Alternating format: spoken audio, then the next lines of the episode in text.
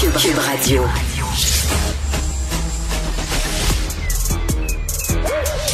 Mathieu Bocoté. Il représente un segment très important de l'opinion publique.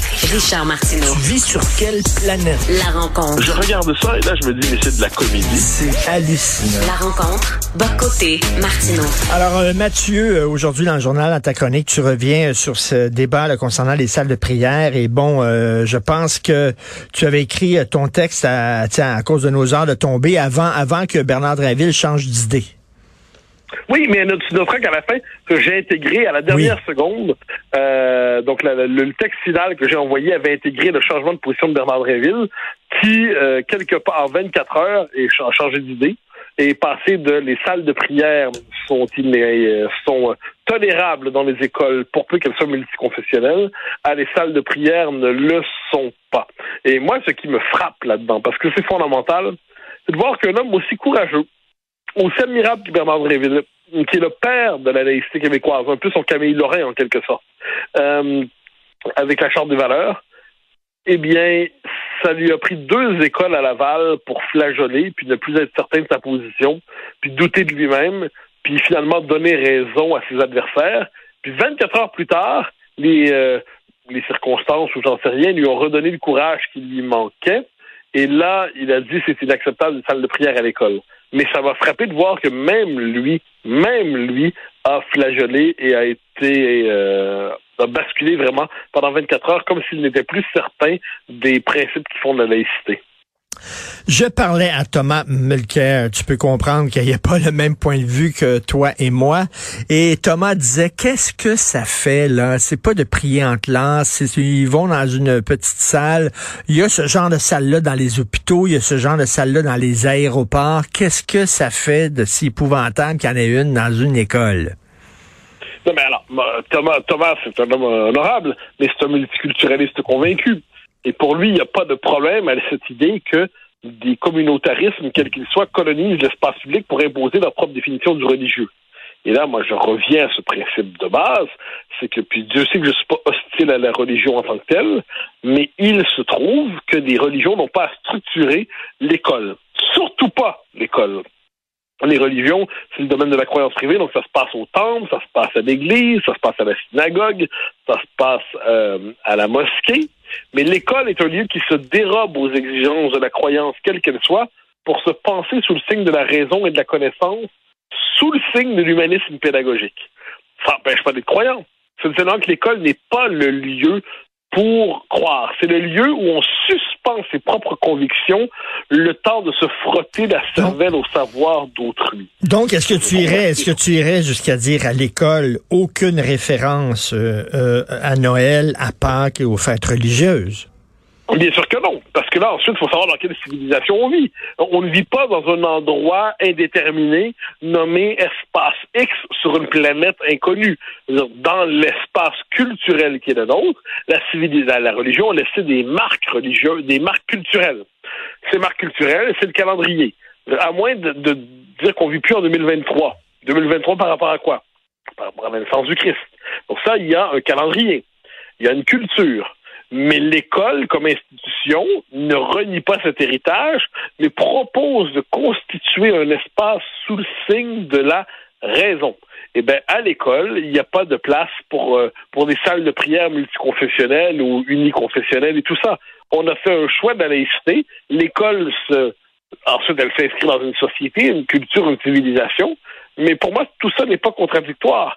Et, euh, Ben, et c'est-à-dire, ben, tu veux, tu veux une, la... laï- une laïcité à deux vitesses. Tu veux une laïcité qui Non. soit, euh, qui soit quand Non, même beaucoup plus souple, beaucoup plus souple pour les chrétiens. C'est pas la laïcité sur Mercure, c'est pas la laïcité sur Jupiter, c'est pas la laïcité sur un satellite de Pluton. C'est la laïcité dans un coin du monde qui a décidé. Ben moi, j'ai- j'avais une formule là-dessus. Je dis que la laïcité consiste à mettre la religion dans l'arrière-fond de l'espace public, mais non pas à changer l'arrière-fond. À un moment donné, on a une culture, on a le nom des villes, on a le nom, le nombre des écoles, combien d'écoles portent le nom d'un frère, on va pas changer tout ça. Mais on dit à un moment donné qu'il n'y a pas de pratique religieuse active à l'école. Mais Mm. ça n'implique pas de déconstruire un fond de civilisation, ça n'implique pas de déconstruire un fond culturel, ça n'implique pas de déconstruire un fond euh, identitaire. Puis ça, tout ça est compatible. C'est seulement incompatible pour ceux qui ont une vision si abstraite de la société, qui sont pas capables de tenir dans leur raisonnement les différents aspects qui composent l'identité d'une société. Écoute, ça revient, ces questions-là, régulièrement et c'est toujours la communauté musulmane hein, parce que c'est la, la, religion qui est la plus ostentatoire puis que bon est-ce que c'est vraiment des gens qui veulent prier à l'école euh, euh, ou alors il y a des groupes là et qui, qui font euh, qui reviennent avec cette question-là pour tester le système régulièrement. Non mais, mais c'est ça. Moi j'ai aucun doute là-dessus. Il y a des groupes, il y a des zélés qui veulent tester le système, qui veulent le, le forcer, qui veulent le forcer à plier, qui veulent inverser le devoir d'intégration. Bon, mais on le sait notre responsabilité là-dedans, c'est de ne pas céder, c'est de ne pas capituler, c'est de ne pas accepter cette espèce de renversement des codes de l'intégration.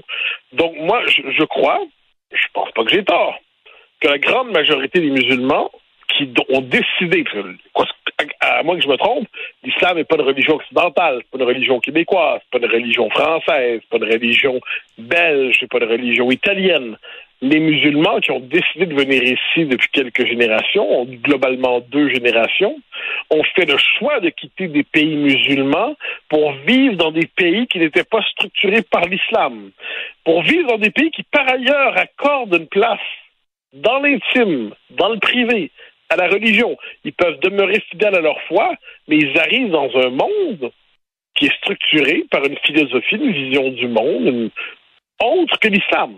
Donc, je m'attends que s'ils ont quitté les terres d'islam pour venir dans des terres pas d'islam, ben, ils acceptent de vivre selon les codes de la terre pas d'islam.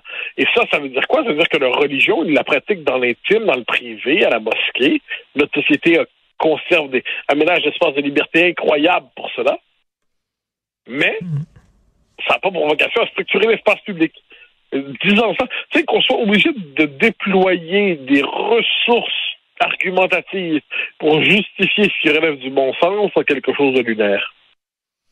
Mais ça revient régulièrement. Est-ce que tu penses que là, euh, on s'en va vers encore une, crise frontale sur des accommodements euh, raisonnables ou absolument pas? Là, on va passer à autre chose. Si Bernard Réville et les autres se tiennent. Faut se tenir. Faut se tenir. On ne demande pas grand-chose. On dit tenez-vous. Tenez-vous simplement. Euh, de mardi à mercredi, il a hésité. Non, on est jeudi. Là, il n'hésite moins. Je dis parce qu'il n'hésite plus du tout. Il a décidé de renouer avec une position ferme. Ben, je l'invite simplement, moi j'invite Bernard Dréville à demeurer Bernard Dréville.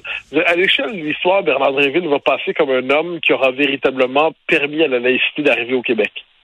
J'espère que une fois que son héritage est en train de se consolider, qu'il ne le reniera pas pour deux écoles de Laval. Écoute, c'est complètement. J'ai hâte de voir comment ça va être traité ça dans les journaux canadiens anglais. Hein? Ça va être oh, encore les méchants québécois qui veulent rester. C'est pas grave. Franchement, moi, moi j'invite tous les Québécois à devenir souverainement indifférents à ce qu'on dit nous au Canada anglais. Ça, ça, va juste nous faire du bien. Ils nous détestent, ou alors ils se fichent de nous, ils nous prennent pour des plombs, des tarés, tout ça. C'est pas très grave pas très grave, qui pensent qu'ils veulent. Nous, on fait ce qu'on a à faire. Si on avait demandé des permissions depuis deux siècles et demi, depuis la conquête anglaise, si on avait demandé des permissions pour exister, on les aurait pas eues. Qu'on continue de faire ce qu'on a à faire, ça continuera de, de beugler dans le Toronto Star. Merci beaucoup, Mathieu. Merci. Bonne journée. On se reparle demain. Salut.